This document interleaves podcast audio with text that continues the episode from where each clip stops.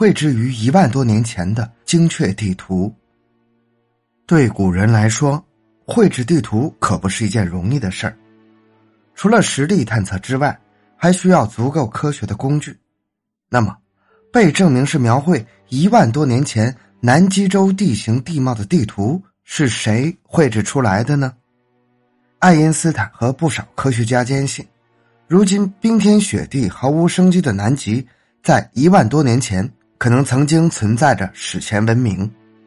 一九二九年，在土耳其伊斯坦布尔的塞拉伊图书馆，人们发现了一张用羊皮纸绘制的航海地图。当然，这不是原图，而是精美的复制品。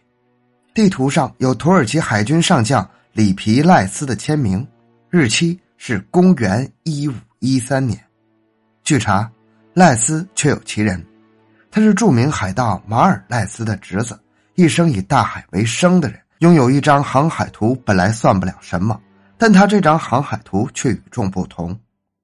这张地图上准确的画着大西洋两岸的轮廓，北美洲和南美洲的地理位置也准确无误，特别是将南美洲的亚马逊河流域、委内瑞拉湾的。和恩角等地也标注的十分精确。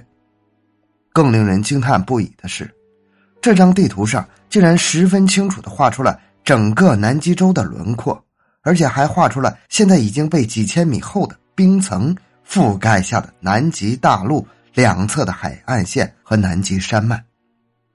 其中尤以奎莫朗德地区最为清晰。南极洲现在公认是一八一八年发现的。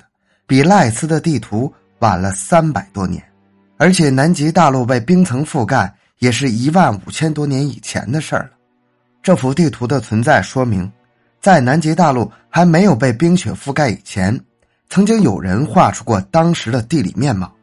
但是人类在一万五千多年以前还处于原始石器时代，当时既到不了四周环海的南极地区，也不可能有绘制地图的先进文化。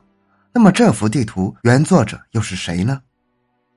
一五三一年，奥隆丘斯·弗纳尤斯也有一张古地图，上面标出的南极洲大小和形状与现代人绘制的地图基本一样。这张地图显示，南极大陆的西部已经被冰雪覆盖，而东部依然还有陆地存在。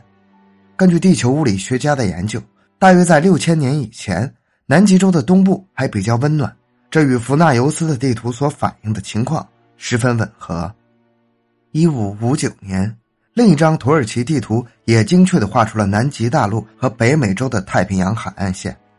使人惊讶的是，在这张地图上有一条狭窄的地带，像桥梁一样把西伯利亚和阿拉斯加连在了一起。地图上所表现的无疑就是现在的白令海峡地区。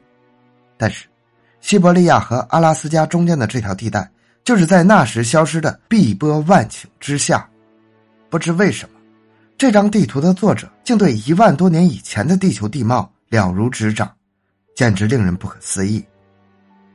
还有一桩怪事发生在古希腊一张普特利麦斯年代的地图上，人们从这张地图可以清楚的看到，整个瑞典还被埋在厚厚的冰层下，而这个地质变动的年代已经距今很远很远了。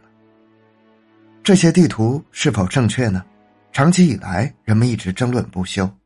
一九五二年，美国海军利用先进的回声探测技术，发现了南极冰层覆盖下的山脉与皮里艾斯的地图对照，二者基本相同。这不亚于在科学家的头顶上炸响了一枚巨型炸弹。